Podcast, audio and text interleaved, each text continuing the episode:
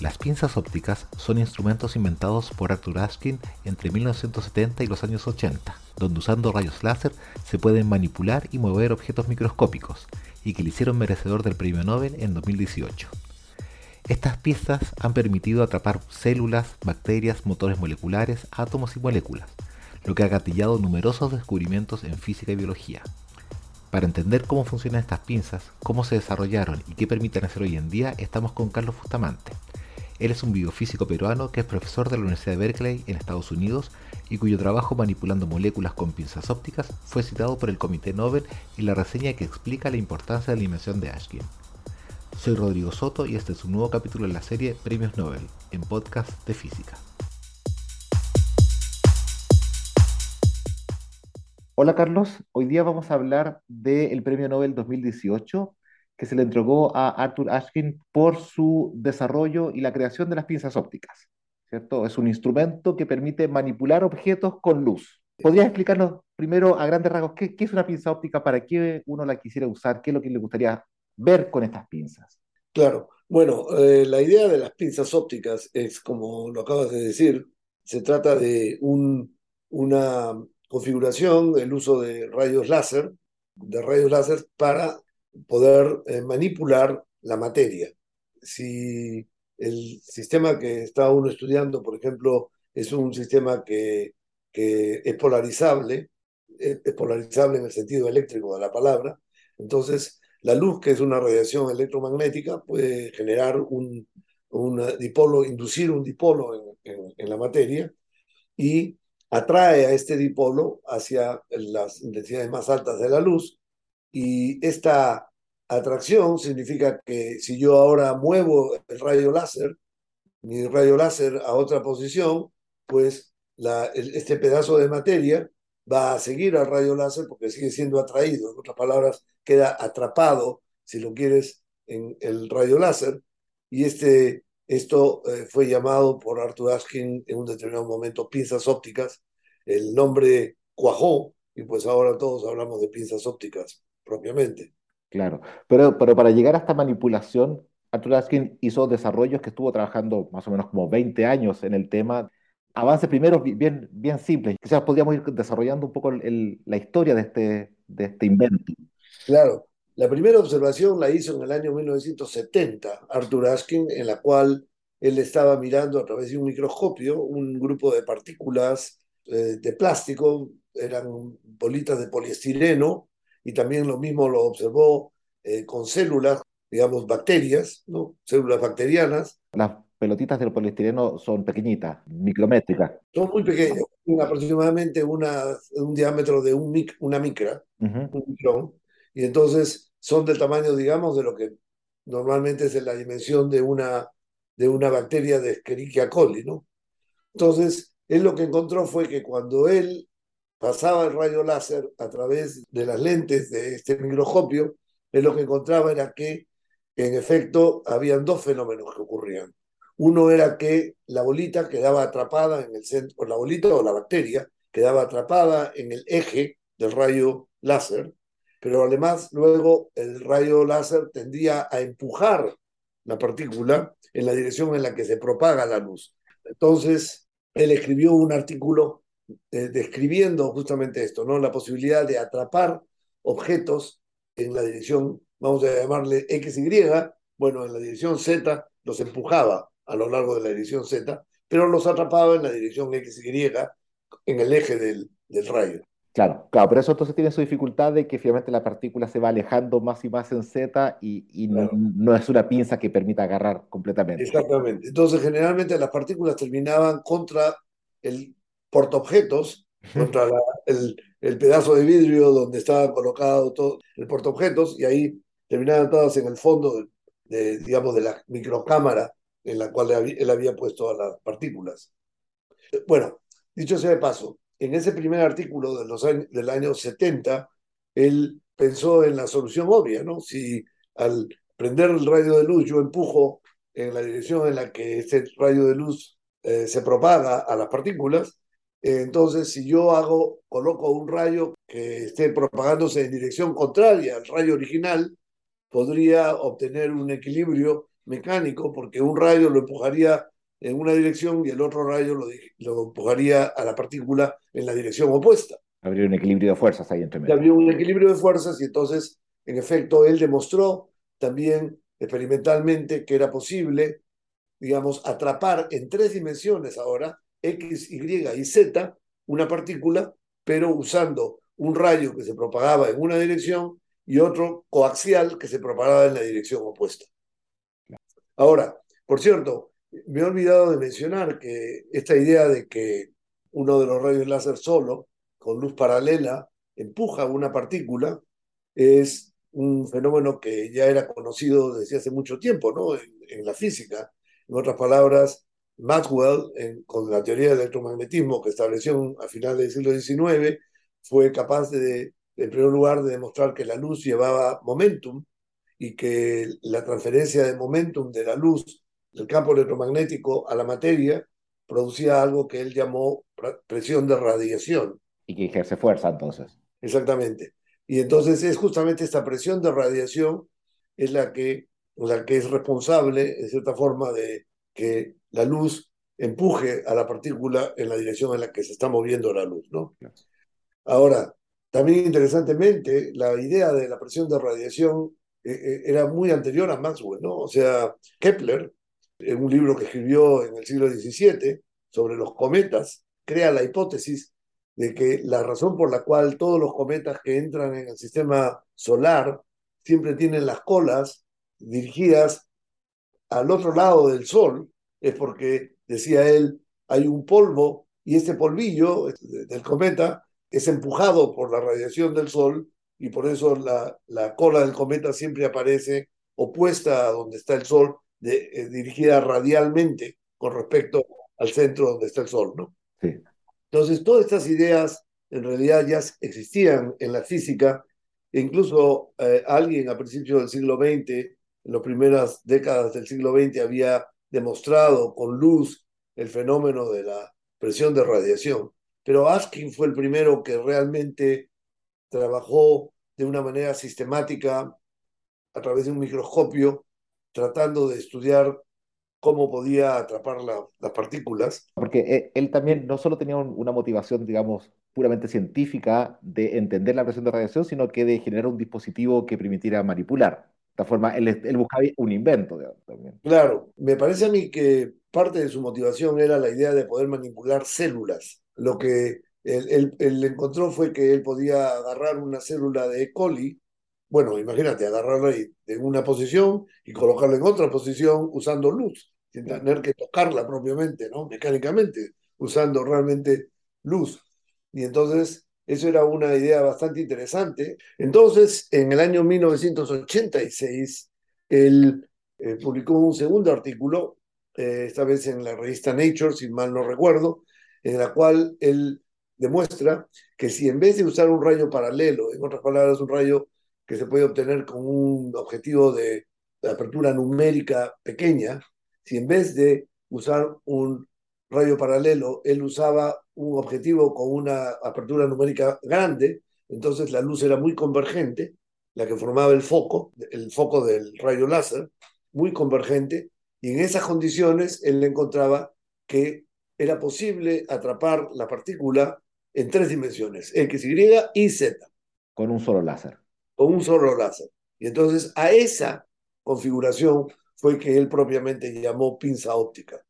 Entonces, en una publicación posterior, el año 87, me parece que fue el año siguiente, él estaba ya atrapando bacterias y estaba estudiando, por ejemplo, cuánto tiempo las bacterias sobrevivían a estar atrapadas dentro de, dentro de la luz, porque claro, en el foco mismo la intensidad de la luz es significativa y entonces eventualmente las bacterias dejaban de, estar vivas, se morían por el... Las la quemaba. Las quemaba, obviamente.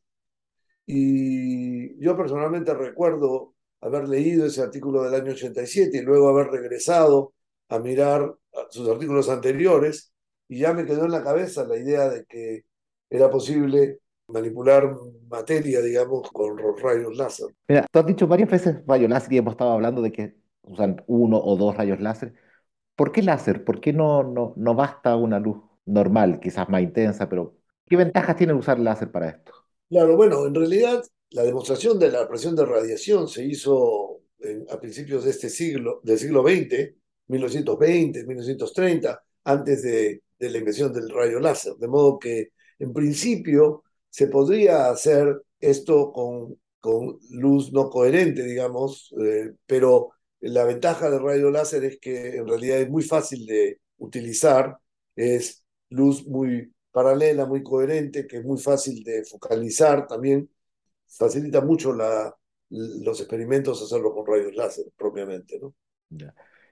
Sí, yo quiero ir a, a hablar de estos experimentos con, con sistemas biológicos, pero antes quería terminar con, con los otros experimentos que, que él también lo motivaban. Una era, como tú decías, manipular células y la otra era manipular átomos, sí. átomos y moléculas. ¿Cómo uno hace eso? Porque eso ya es mucho más pequeño y este, ¿cómo funciona ahí? Bueno, la, la manipulación de moléculas, en realidad, todo sistema que es polarizable, como dije al principio, ¿no? En principio puede ser atrapado y atraído hacia las intensidades más altas del, del rayo láser. Cualquier cosa polarizable, tú dices, incluso un átomo. Exactamente, o una molécula. Todas estas moléculas son en principio polarizables y entonces, como los rayos láser es en realidad un perfil gaussiano, ¿no?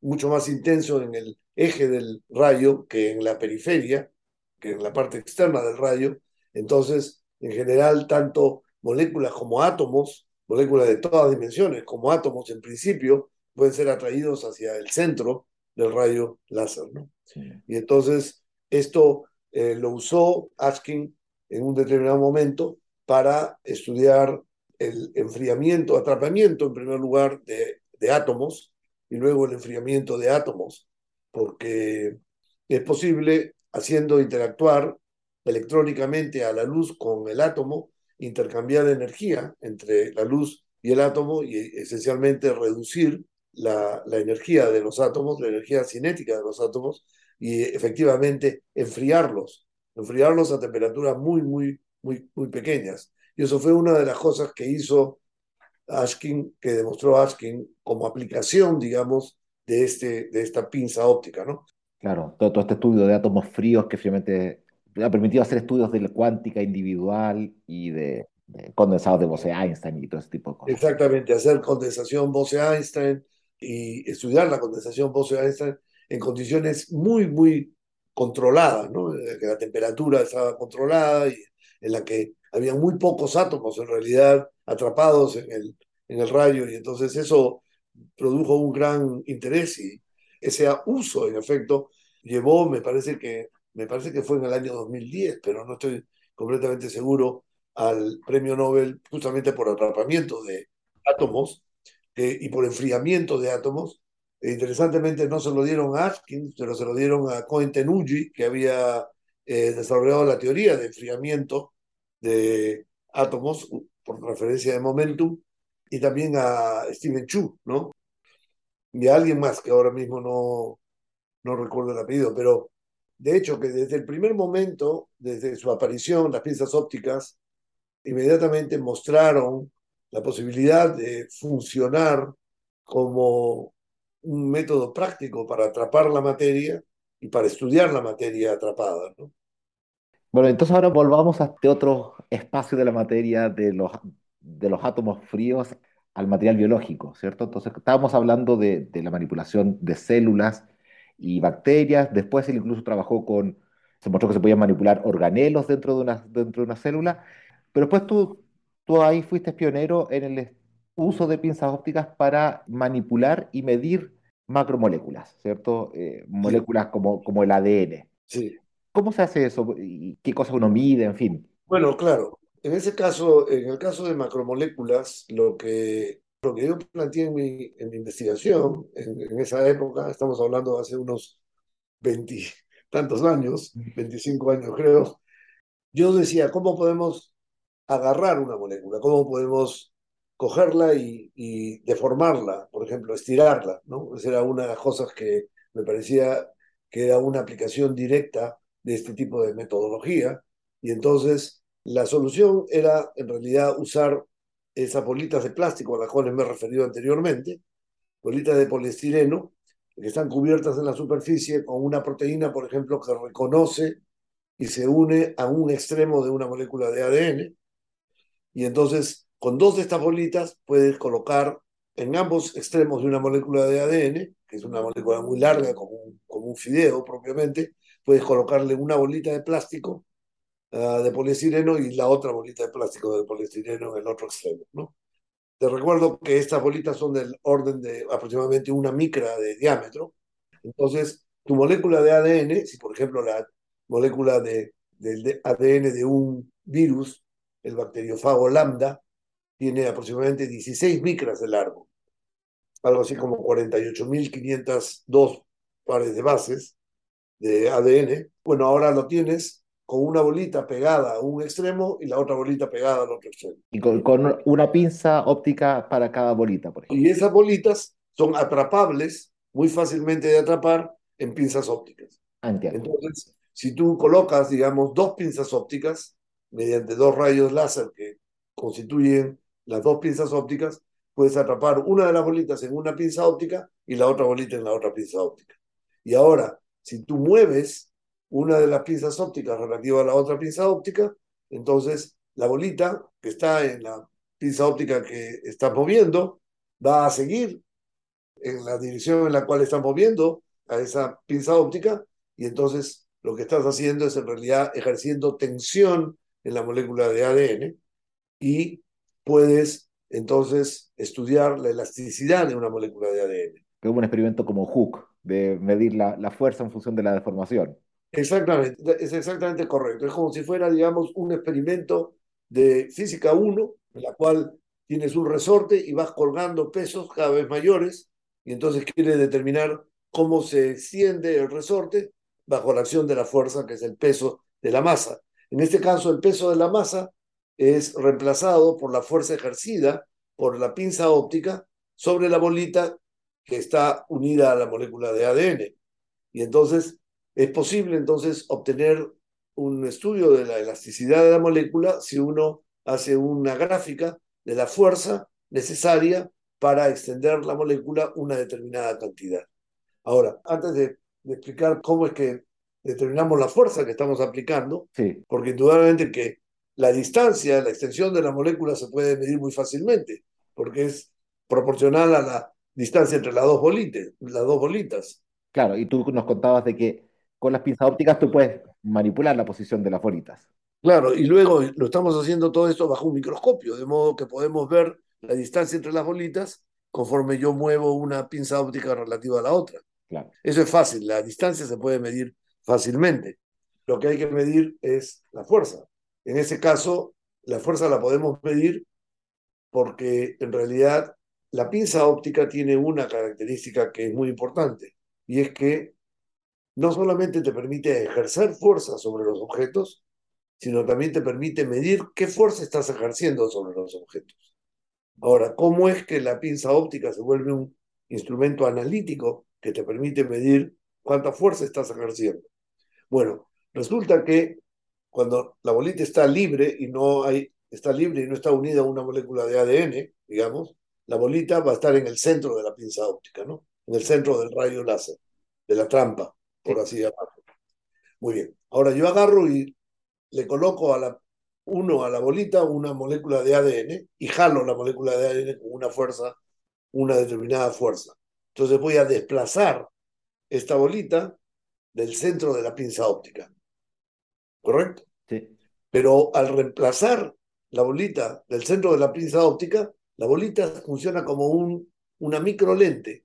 Y lo que va a pasar es que se va a producir una desviación de la luz. La luz que estaba originalmente, cuando la bolita estaba en el centro, iba perfectamente centrada y no cambiaba de dirección al pasar por la bolita, que estaba en el centro del rayo láser.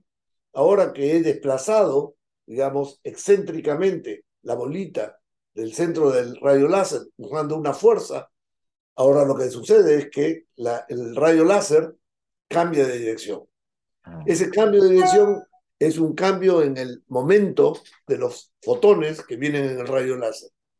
Y ustedes recordarán que el momentum lineal es una uh, propiedad conservada en, en, la naturaleza Y por lo tanto, el cambio de momento de la luz corresponde al cambio de momento de la bolita, indudablemente. Y la razón de cambio del momento por unidad de tiempo, que viene por el hecho de que los fotones están arribando a una cierta razón, que es el número de fotones por unidad de tiempo, es, de acuerdo con la segunda ley de Newton, la fuerza. Entonces, lo que está sucediendo es lo siguiente, que si yo mido la razón de cambio del momentum de la luz, yo estoy midiendo en realidad la fuerza con la cual la bolita fue desplazada del centro de la pinza óptica. Porque uno tiene el mismo valor que el otro, excepto que con el signo cambiado. Y ahora, ¿cómo mido la razón de cambio del momentum de la luz? Bueno, coloco un detector un detector que sea sensible a la dirección. Y entonces, con un fotodetector, que es equivalente a tener una cámara, digamos, yo puedo ver qué desviación se produce en la luz y conociendo el flujo de luz, tengo el cambio de momentum por unidad de tiempo de la luz. Claro. Entonces, lo bonito de las pinzas ópticas, lo que realmente es interesante de las pinzas ópticas, es que ópticamente se puede medir la fuerza. Y entonces podías tú medir entonces cuánto estaba estirada la molécula de ADN y además cuánta fuerza necesitabas para haberla estirado. Estirarla en esa cantidad, exactamente. Entonces, lo que esto permitió era estudiar en realidad con una gran precisión la elasticidad de una molécula de, ADN. Entonces, eso permitió entender con, con, mucho detalle cómo son estas moléculas y, bueno, y, y realmente entender un poquito cómo están funcionando también. Claro, esto eventualmente llevó, por ejemplo, a, la idea de, bueno, ¿qué pasa si en vez de agarrar una molécula de DNA, agarramos una molécula de proteína? Tiramos los extremos de una molécula de proteína que tiene una estructura globular, más bien espacio, y entonces lo que podíamos hacer era producir un desplegamiento mecánico de una molécula, de una sola molécula de proteína. Y eso lo hicimos en el año 1997 mostramos que era posible desplegar una sola molécula de proteína y en el proceso estudiar cuáles son las fuerzas que mantienen la estructura tridimensional de esta molécula de proteína. Entonces, ya ves ahí cómo la pinza óptica como método te permite en realidad hacer preguntas sobre cómo es que estas moléculas adoptan ciertas estructuras y qué fuerzas mantienen la estructura de estas moléculas en el espacio. ¿no? Esto llevó también al uso de las pinzas ópticas para estudiar, por ejemplo, máquinas moleculares. Sí, los motores moleculares dentro de las células. Los motores moleculares, ¿no? Entonces, los motores moleculares son en realidad proteínas, en su gran mayoría, que en realidad eh, tienen la habilidad de que son enzimas, en otras, otras palabras, eh, proteínas que catalizan una reacción, y esa reacción es la hidrólisis del ATP, que como quizás tú recuerdes, es en realidad la moneda corriente de energía en la célula, ¿no? Claro. La molécula de ATP es como la célula paga en energía, digamos, ¿no? Entonces, es la moneda, digamos, el, el peso, el sol o el dólar de, de energía en la, en la célula. Y entonces, estas moléculas tienen la propiedad de que han evolucionado para convertir la energía química de hidrólisis de la molécula de ATP en trabajo mecánico a través de la generación de fuerza y desplazamiento. ¿no? Entonces, estas moléculas que tienen esta propiedad, que convierten la energía química en energía mecánica, pueden realizar trabajo al generar fuerza y desplazamiento, han sido llamados motores moleculares. Y, sus características se pueden entonces medir con, con estas pinzas. Claro, entonces imagínate, por ejemplo, que tú tienes un motor molecular que está caminando, porque caminan, los motores moleculares generan fuerza y desplazamiento, de modo que se pueden desplazar sobre eh, sus rieles naturales, ¿no? Por ejemplo, una molécula como la quinesina, que tiene dos patitas, que camina sobre, sobre los las autovías de la célula, que son los llamados microtúbulos. Sí. Hay, hay, un video de animación en, en YouTube muy famoso de, de quinesinas actuando, caminando. Exactamente. Entonces, imagínate ahora que tú agarras de alguna manera, por ejemplo, le pegas al motor molecular una bolita de plástico y la agarras con la pinza óptica, la bolita de plástico, la atrapas. Entonces tú puedes jugar lo que se llama Tag of War, no sé si cómo se dice en español Tag of War, pero el, el juego es el que se juega en la playa, en la que eh, un grupo de individuos, digamos 10 personas, agarran una soga Ah, sí. y tiran de la soga y otras 10 personas tiran al otro lado de la soga, tirar de la soga creo que se llama, Sí, de tirar la cuerda. tirar de la cuerda. Entonces, en principio, el motor molecular quiere avanzar caminando sobre el microtúbulo, pero tú puedes en realidad tirar hacia atrás del, del- del motor molecular y jugar este juego de, de la soga, digamos, de la cuerda, Claro. y en el proceso, por ejemplo, medir cuál es la máxima fuerza que puede desarrollar un motor molecular de ese tipo, Antes de despegarse. de despegarse o de detenerse, porque no necesariamente muchos motores no se, no se despegan, se detienen. Ok. Entonces obtienes lo que se llama de stall force o fuerza de pare de la molécula, ¿no? Ujú. Del motor. Bueno, para ir terminando, te quería hacer una pregunta sobre cómo tú ves esto de que la, la Fundación Nobel algunas veces da premios por descubrimientos bien fundamentales, digamos, eh, en ciencia, y este eh, es más bien por un invento, por una aplicación. ¿Qué, qué importancia tú ves de que de repente se vayan dando premios a, a- a invenciones muy basadas en la física, por lo? Yo creo que la, la- la Fundación Nobel es muy sabia al, al considerar que ambos tipos de desarrollo son importantes, porque en realidad, tanto en la biología como en la física, en cierta forma, nuestro conocimiento está en parte limitado por nuestra capacidad de hacer mediciones. Por la técnica. Exacto, nuestra capacidad de hacer mediciones. Y entonces, eh, justamente el desarrollo de nuevas tecnologías, de nuevas técnicas, de nuevos instrumentos que nos permiten medir cosas que antes, hasta este momento no habíamos podido medir de una forma u otra, es lo que lleva a los descubrimientos en la misma física o en la misma biología. Entonces, es, justo que en realidad un desarrollo, en mi opinión, bueno, esa es una opinión personal, pero a mí me parece que es justo que eh, reconozca que eh, muchos descubrimientos en realidad no se hubieran podido dar si no hubiese sido porque alguien inventó un ah, instrumento que permitió hacer las mediciones. Y no es el único ejemplo, el de las piezas ópticas, ¿no? Por ejemplo, eh, cuando se inventó el Scanning Tunneling Microscope, el microscopio de túnel, ¿no? El microscopio de Claro. túnel con la puntita, la punta. eh, ese, ese premio Nobel fue dado a Heinrich Rohrer y a Bert Winnig, y la razón era que en realidad con esto era posible por primera vez medir la densidad electrónica en una superficie, ver átomos, estudiar átomos bajo condiciones muy controladas, y así se han dado a lo largo de, de la historia muchos eh, descubrimientos como resultado de invenciones de instrumentos, ¿no? Claro, además son invenciones que están encadenadas en el sentido que es un invento que está muy basado en descubrimientos previos Exacto. y que después va a permitir nuevos descubrimientos. Es todo parte de una misma desarrollo tecnológico y conceptual, ¿no? Simultáneamente, como dices, ¿no? Por un lado, la física, el conocimiento de física permite inventar instrumentos que permiten descubrir nuevos conceptos en física, ¿no? Claro que sí. Bueno, Carlos, te quería agradecer por esta conversación. Ha sido muy interesante donde hemos revisado este desarrollo de las pinzas ópticas y de, de cómo se ha usado y cómo tú las has usado en particular para, para medir macromoléculas.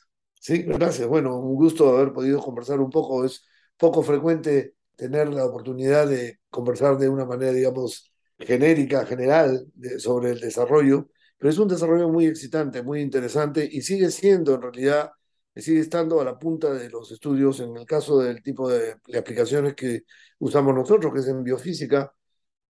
Yo diría que el uso de las pinzas ópticas y de los métodos de manipulación de moléculas individuales continúa siendo, estando en la frontera misma de, la, de los descubrimientos en biofísica, ¿no? Claro que sí.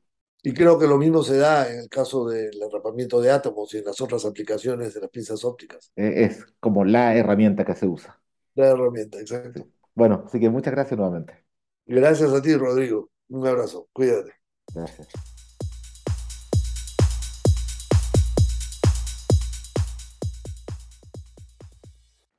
Síguenos y comenta este podcast en nuestra página web, Facebook y Twitter, Podcast de Física.